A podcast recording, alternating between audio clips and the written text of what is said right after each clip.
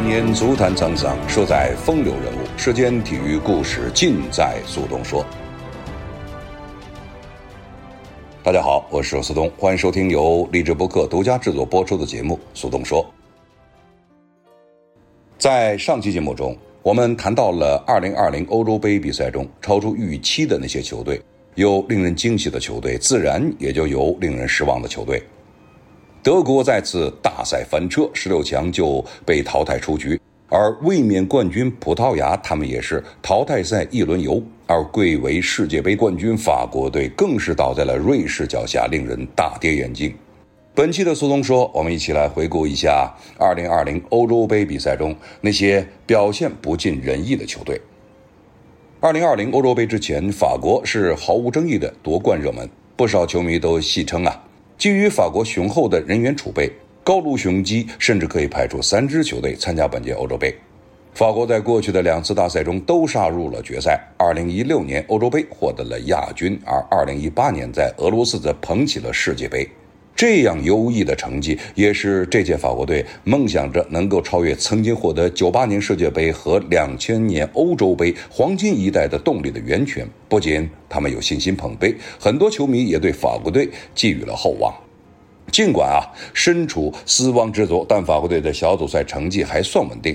首轮借助回梅尔斯的乌龙球一比零拿下了德国，次轮战平了匈牙利。虽然说在战平匈牙利的过程中有点让人感觉到比较危机，但毕竟是世界冠军。他们末轮再度二比二战平葡萄牙，一胜两平，保持着不败战绩，帮助他们以小组第一的身份最终杀出了重围八分之一决赛，对阵瑞士。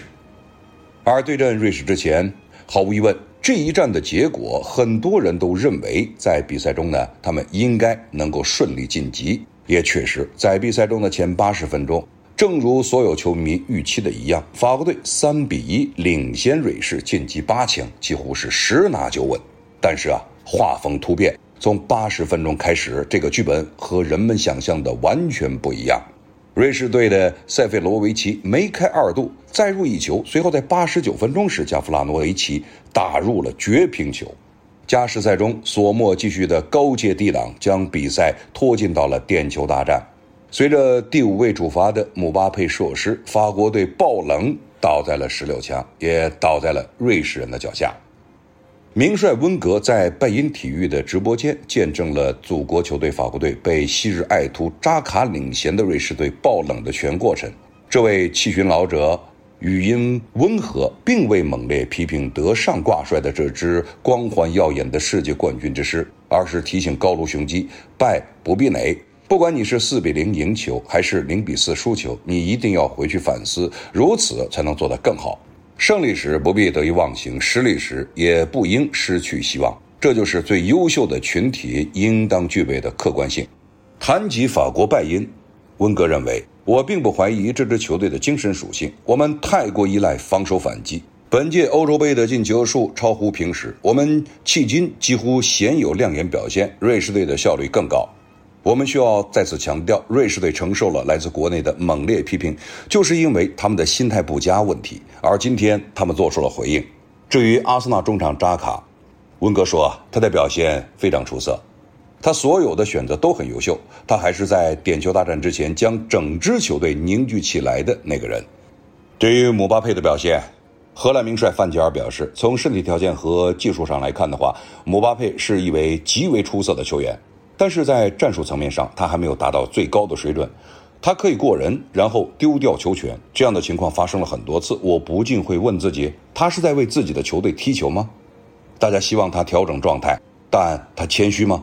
他看到队友的暗示了吗？所以你觉得他是在为球队踢球吗？我不这样认为。我希望看到球员有能力处理这种团队问题。其实要说法国队被淘汰的原因，当然是很多。其中呢，就包括了高温和他们本身的消耗，当然也包括了他们球队内部的问题。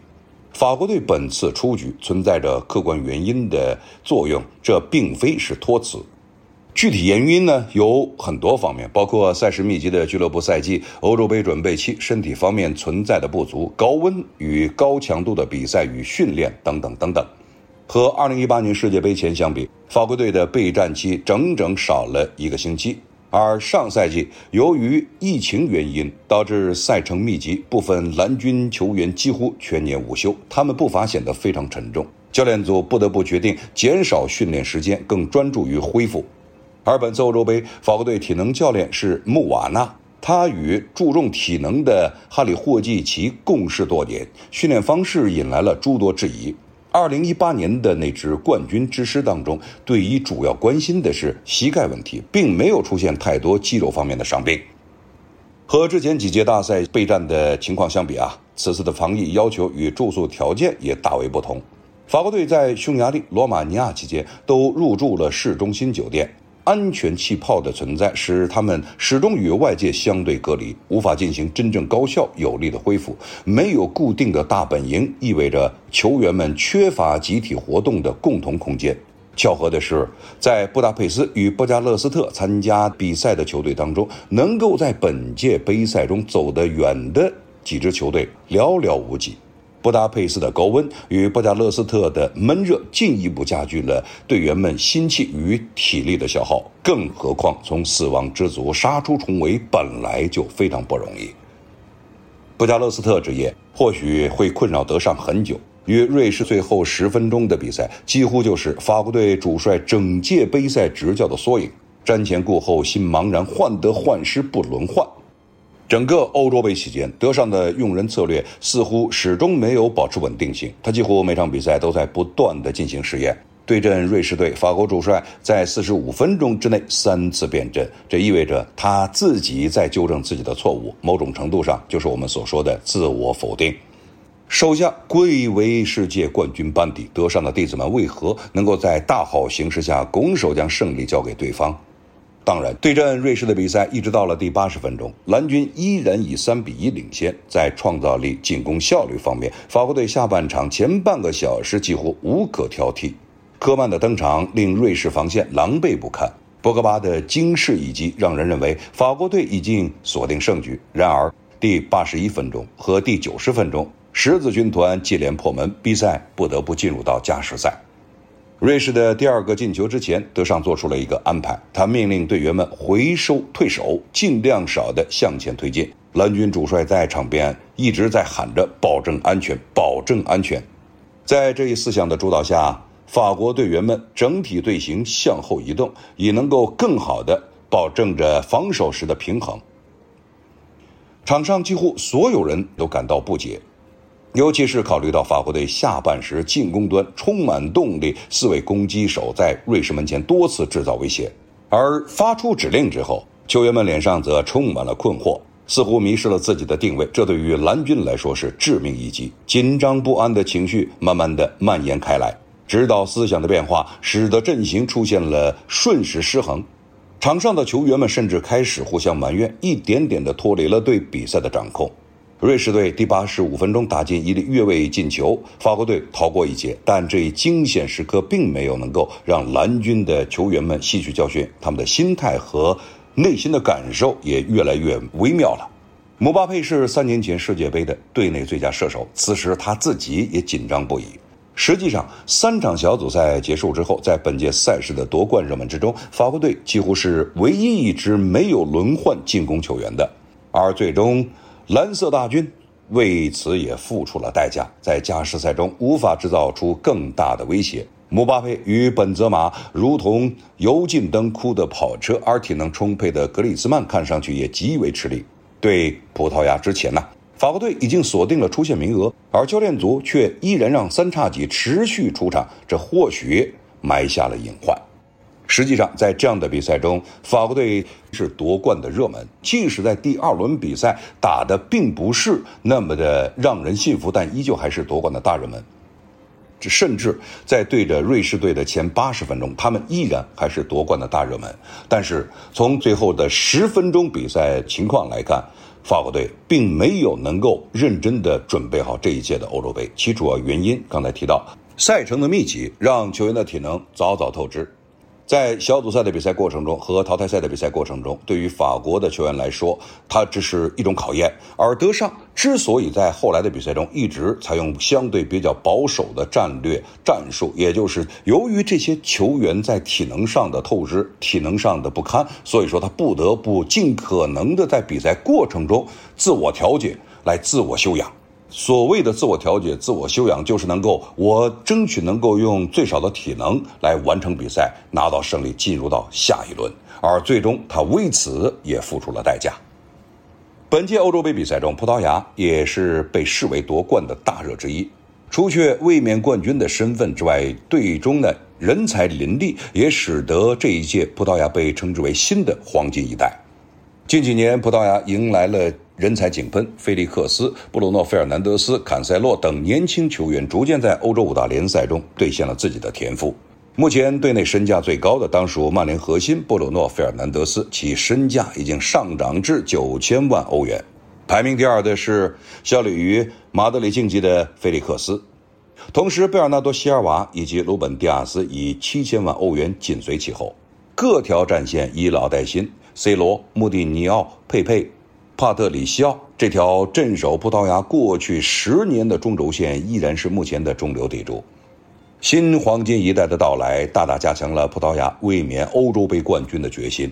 但本届赛事处于死亡之组的葡萄牙，欧洲杯征途并不容易，最终是压线以成绩最好的几个小组第三的身份出现。听着是不是有点熟悉？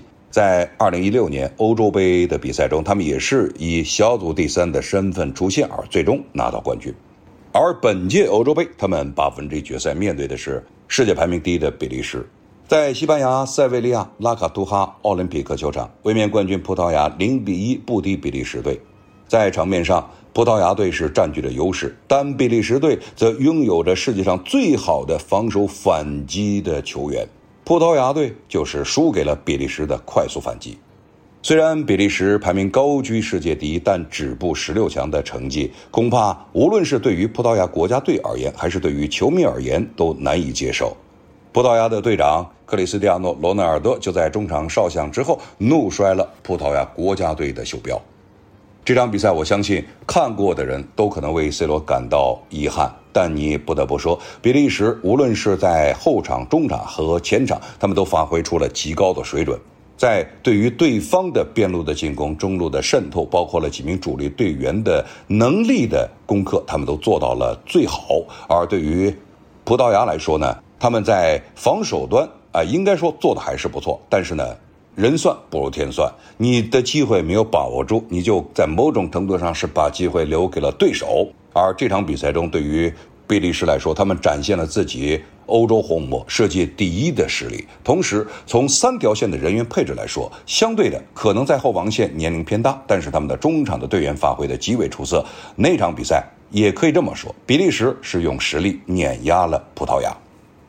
葡萄牙零比一不敌比利时，无缘欧洲杯八强。他们的主帅费尔南多·桑托斯说：“我们很失望，很难过，有些人在更衣室哭了，就像葡萄牙人那样，我们感到了幻灭和悲伤。”他还说：“我们什么都试过了，努力的从边路和内线进攻，让更多人进入禁区。比利时六次射门，我们二十九次，但球中立住。我另一次呢？”看到的是机会直接打中了门将，这就是足球，你无能为力。失败就是失败。我们原本相信能够进入到决赛夺冠，没什么公平或者不公平。我们丢了球却无法进球，当对方射正造成你丢球，没有什么运气好或者差，队员们也尽了全力，无法指出他们做错了什么，这就是我们感到悲伤的原因。对于 C 罗的表现，这位主教练还说，他本届进了五个球，好吧，今天他没进。但从任何意义上说，他都是真正的队长。他努力的扭转局面，他没有任何问题。我们必须抬起头来。二零一八年世界杯十六强赛出局，第二年就赢得了国家联赛，期待明年能够夺得世界杯。我相信很多球迷对那场比赛还是记忆犹新。那场面上是葡萄牙占据绝对的优势，他们一直压着、摁着比利时在打，他们也从边路、中路各个角度在。尝试创造机会，能够公开对方大门，但比利时一直在等待你犯错误。一旦你出现了防守上的或者站位上的纰漏，让他们抓住了，那就一剑封喉。也正是靠着这种在等待中的防守反击的策略和战术，他们运用成功，最终淘汰了欧洲杯卫冕冠军葡萄牙。必费加必袭合计零进球零助攻，即便再悲观的球迷，恐怕也无法在欧洲杯前。如此大胆预测，然而曼市双雄的组织核心四场比赛下来都没有能够扮演好自己最擅长的角色，表现欠佳，数据拉胯也是意料之中。尤其是千夫所指的布鲁诺·费尔南德斯面对比利时时，被当作骑兵替补登场的他，最大的存在感是在半个多小时被对手过了四次，尴尬的名列两队所有出场球员之最。是两人赛季过于疲惫，到了国家队无精打采吗？看看上赛季，曼市双雄都在欧战走到了决赛，动辄一周三赛的消耗，的确是不能承受之重。但更大的问题，或许在于两个人角色定位上的拧巴。从首战的四二三幺到末战的四三三，不设专职前腰的葡萄牙，更多时候只能让球员去适应战术，而不是反其道而行之。事实上，从2019年欧国联决赛，桑托斯就尝试让毕费站在中路更靠后的位置，依靠他的视野和长传发起进攻，逐步取代老化的穆蒂尼奥。但事实证明，习惯了在曼联更靠前也更自由站位的毕费，实在缺少啊这种位置上的历练。贝尔纳多·席尔瓦的问题更加令人遗憾。毕竟，从上届欧洲杯之后，在国家队始终踢逆足右边锋的他，理应比首次出战大赛的毕费更加的驾轻就熟。但在曼城，习惯在无锋阵下机动换位的蓝月边锋，在国家队则没有了这样的自由。桑托斯四场下来，格外头铁的。锋线组合看似云集了超级射手、游击高手和多功能发动机，实则是鸡同鸭讲。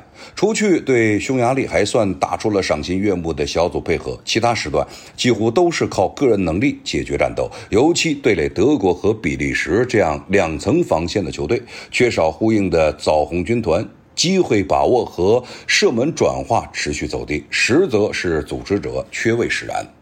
事实上。葡萄牙队的锋线未必有着最优的组合，但尝试变化的空间确实存在。尤其桑托斯本人并不乏这样的尝试。五年前的纳尼和夸雷斯马都认定为老不堪用，但主打单点爆破时仍然有用武之地。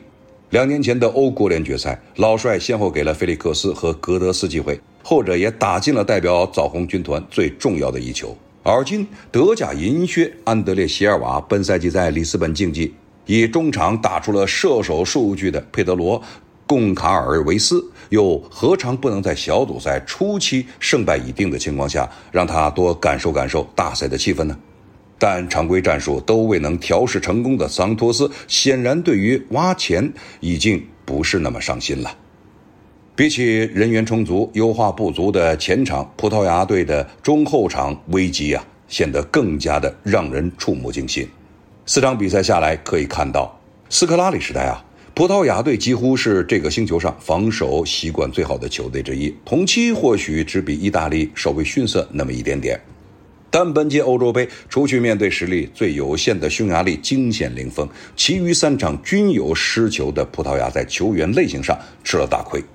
身为本届欧洲杯最早被发现的天坑，五顿右闸塞梅多面对德国开始便被打回了原形，在对手持续的冲击下，位置感差、防守动作毛糙的前巴萨右后卫，连起码的防守落位和对抗强度自己都无法保障。八分之一决赛，桑多斯启用仅有一场国家队经验的达洛特首发，实在是迫不得已。坎塞洛临战感染新冠退出，固然是无妄之灾。但在桑托斯心目之中啊，此前曼城右闸的出场序列未必就在塞梅多之前。经此一战，老帅着实该破除一下用人迷信了。比起右后卫的个人能力问题，中场防守吃紧的葡萄牙在球员类型上，他的选择也略显固化。威廉卡瓦略固然是上届葡萄牙队的发现之一，但同时派上的又是另外一位黑又硬的达尼洛佩雷拉。看似是提升了防守硬度，但两人覆盖面积有限，移动能力不足，在本届欧洲杯长传前场蔚然成风的当口，屏障作用已经在很大程度上削弱殆尽。事实上，无论传统后腰如坎特，还是文臣武用的若日尼奥等人，后腰除去了防守本质，持球推进甚至发起进攻也同样重要。这点上不拘泥于站位，活动覆盖极大的雷纳托·桑切斯才是正面教材。令人略感欣慰的是，葡萄牙呢诸多的八零后老将，本届仍旧保持着极高的水准。佩佩小组赛阶段的盯人，逐渐的进入佳境。比 C 罗还大两岁的武森啊，身体衰退迹象同样不明显。身为球队第四队长的帕特里西奥，虽然不像五年前那样一夫当关，但是仍然偶有神扑。更别提本届连创欧洲杯总进球纪录、两大洲际赛事进球纪录和国家队进球纪录的 C 罗，即便踢完世界杯周期，仍有余勇可鼓。预选赛马失前蹄，导致过早和列强火并固然是葡萄牙的战略失误，但本届欧洲杯对对手风格预估不足，换人过于机械，对青年人他的提拔以及给青年的机会有限等诸多弊症。啊，着实要在九月重燃战火的世预赛及时完成九片。对于葡萄牙来说，本届大赛确实存在着不小的遗憾。在很大程度上，C 罗不知道是不是最后一届，但即使不是下一届的比赛，相信他的作用已远远不如这一届和上届的欧洲杯这样的比赛了。而对于其他的一些球员，呃，包括了像毕费。包括了碧玺等等，他们能不能在未来有着更好的作用，对国家队有着更大的帮助，要拭目以待。总之，本届的欧洲杯的实力可能在很大程度上，我倒觉得对于葡萄牙国家队来说，从世界杯的角度来看，不失为一件好事，让他们可以认真的去反省，认真的去思索。那么，在明年的二零二二年卡塔尔世界杯，争取有更好的表现。德国队本届杯赛虽然说并没有被寄予厚望，但止步十六强的成绩同样让人难以满意。虽然勒夫在世界杯耻辱出局，却仍然选择留任，但一直未能有改善德国队的良好表现。在去年十一月的比赛中，遭到了西班牙六比零完封，成为了德国自一九三一年以后最大的败仗，让很多喜欢德国队的球迷对勒夫也感到非常失望。以至于球迷们纷纷希望他赶快下台，不要再耽误和糟蹋德国队了。勒夫也在重压之下宣布欧洲杯后离任。欧洲杯前，勒夫曾表示，从过去的比赛来看，德国队的问题仍旧是防守问题，以及有些球员缺乏相关的大赛经验。希望我的离开能够唤醒他们的斗志。但带领日耳曼战车上演最终大赛的勒夫，他的结局并不圆满。他们在以小组第二的身份从死亡之组出现之后，便被宿敌三十军团复仇成功。欧洲杯出局一天之后，即将卸任的主帅勒夫与球队主管比埃尔霍夫再次回答了媒体的提问。勒夫回顾了自己在国家队十五年的执教生涯，谈到了自己最大的成绩和最惨痛的失利。比埃尔霍夫呢，则谈到了自己与弗里克之间的合作。勒夫表示，这不是我想象中应有的告别。昨天的失利之后，我非常非常失望。这是非常紧张的四个半星期。我一直对球队有着绝对的信心。我很抱歉让我们的球迷失望了。在比赛中，球队也没有打出我们应有的激情。我对出局承担了全部的责任。正确处理这种失望的情绪需要一定的时间。他还说。这是非常漫长的十五年，有很多美好的时刻，当然也有失望的时刻。我相信球员们会有一个非常光明的未来，他们会取得他们所希望的成功。我祝福我的继任者弗里克一切顺利。我的心始终为黑红金色而跳动。很多球员没有太多大赛的经验，根据我的理解，有些球员需要参加两到三场比赛才能达到巅峰状态。你必须能处理比赛中出现的压力。有些球员没有达到他们的极限，这场比赛肯定会对球队有所帮助。这样的比赛需要冷静，在决定性的时刻也需要聪明和冷静。球队全力以赴，在所有比赛中都表现出很好的心态和顽强的意志。球队雄心勃勃，斗志昂扬，值得称赞。但最终在某些时刻缺少一些东西，不仅仅是在昨天，在对葡萄牙之前就能感觉到了。勒夫呢还说道。我们直到深夜才返回营地。我给球队和工作人员做了一个简短的讲话。许多人长期以来一直陪伴和支持我，无论是球员还是教练。尽管很失望，但再次感谢他们所做的一切，对我来说是非常重要的。感谢他们一直以来对我的信任。今早我们告别了，球员们也相继离开。有些事情必须先处理一下，然后我们才会知道未来几周会发生什么。对我而言，最痛苦的时刻。不是2018年世界杯的失利，而是2016年欧洲杯半决赛输给法国。如果我们击败法国，我相信我们会赢得冠军。但我最满意的时刻当然是率领球队获得世界杯冠军，并让球队在高水平上维持了很多年。过去三年遇到了一些困难，我们已经制定了一些计划，并明确了未来几年的规划。有很多困难，由于新冠疫情和伤病的影响，我们没有成功实现我们最初的想法。我无权对过去我自己十五年的工作进行判断。我知道，凭借我所拥有的一切，我为国家队和足协倾尽了全部的热情和精力。二零零四年我到国家队的时候，做梦也想不到能在国家队度过这么漫长的时光。我率领国家队打了一百九十多场比赛，每场比赛都令人兴奋。比尔霍夫则表示：“我们精心准备，但对最后的结果并不满意。即便我们的对手是英格兰这样的强队，接下来我们必须在球队中，那么他们的发展方案与短期内要找到一个成功的契合点。”我所认识的弗里克就是这样的，他喜欢任用年轻人，并且目光长远。具体会是什么样子？他会给球队灌输怎样的战略思想？我们会在八月或者九月，也许七月底就能看到。我们要培养面向未来的年轻球员，让他们在即将到来的世界杯预选赛中积累经验。我希望看到更多的 U 二十一球员能够加入国家队。我知道弗里克不止盯着 U 二十一，他也许会寻找更年轻的球员，在。未来的几天，我们将会坐下来一起讨论我们未来的计划。其实要说呢，本届欧洲杯，德国队也只是踢了一场好球，四比二大胜卫冕冠军葡萄牙。但不同的是，球队失去了以往三届欧洲杯上那种即便发挥不佳也能赢球的运气和信念。事实上，即便是夺冠的2014年世界杯，德国队也有小组赛末轮的1比0，以及八分之一决赛对阿尔及利亚的加时2比1这两场非常难看且侥幸的胜利。包括以二队出征的2017年联合会杯，德国队在对智利的决赛中其实也相当被动，控球率仅为百分之三十九，射门8比21落后，但最终1比0能够小胜。踢得再难看也能赢，可以说是德国足球的传统美德。但自从2018年世界杯开始，这种运气与信念就突然的消失殆尽了。同样是乐福执教，而且这帮球员既有2014年世界杯冠军的遗老，也有不少经历过2017年联合会杯夺冠的中生代，为何心理状态会截然不同呢？为何会丧失获胜信念？为何会在本届欧洲杯背负如此沉重的心理包袱？这就是足球的玄妙之处，根本没有什么标准的科学的答案。而要从根本上解决问题，换帅往往是最行之有效的办法。正如德国人经常挂在嘴边的一句话：“换帅是为了给球队注入新的推动力。”弗里克在拜仁做到过这一点，但愿他在德国队也能做得到。对于德国队来说，很多德国球迷对于本届他们在欧洲杯的表现感觉到非常的失望。确实，无论从人员的配置、比赛的表现以及战术上的运用、临场的调度等等，都没有人能够感觉到勒夫在比赛中有什么太多的新意和创意。那么中场的几名球员，克罗斯应该说发挥的非常不错，但是呢，他的弱点在后来的比赛中被完全暴露出来，而且他们推进的速度是受到了很大的限制。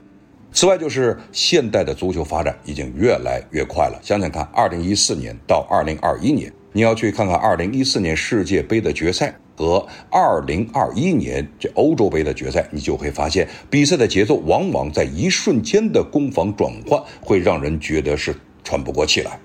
而德国队呢，在过往的比赛中也学会了所谓的传控，而这种传控对于他们来说，不知道是不适应还是不熟悉。在比赛中，往往能够靠着自己本身固有的特点向前的冲击，对于对方高位的施压逼抢，创造机会。他们现在选择的是局部的层层推进，而这在过往的比赛中，德国队是吃过亏的。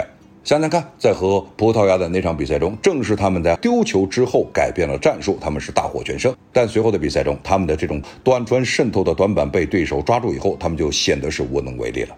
最终这场比赛，或者说这一届的欧洲杯的比赛，是给德国队呢带来了失败，但同时呢，也许带来了转机。在未来，也许德国足球呢会在下一届的世界杯，或者说在未来的下一届欧洲杯，能有着更好的表现。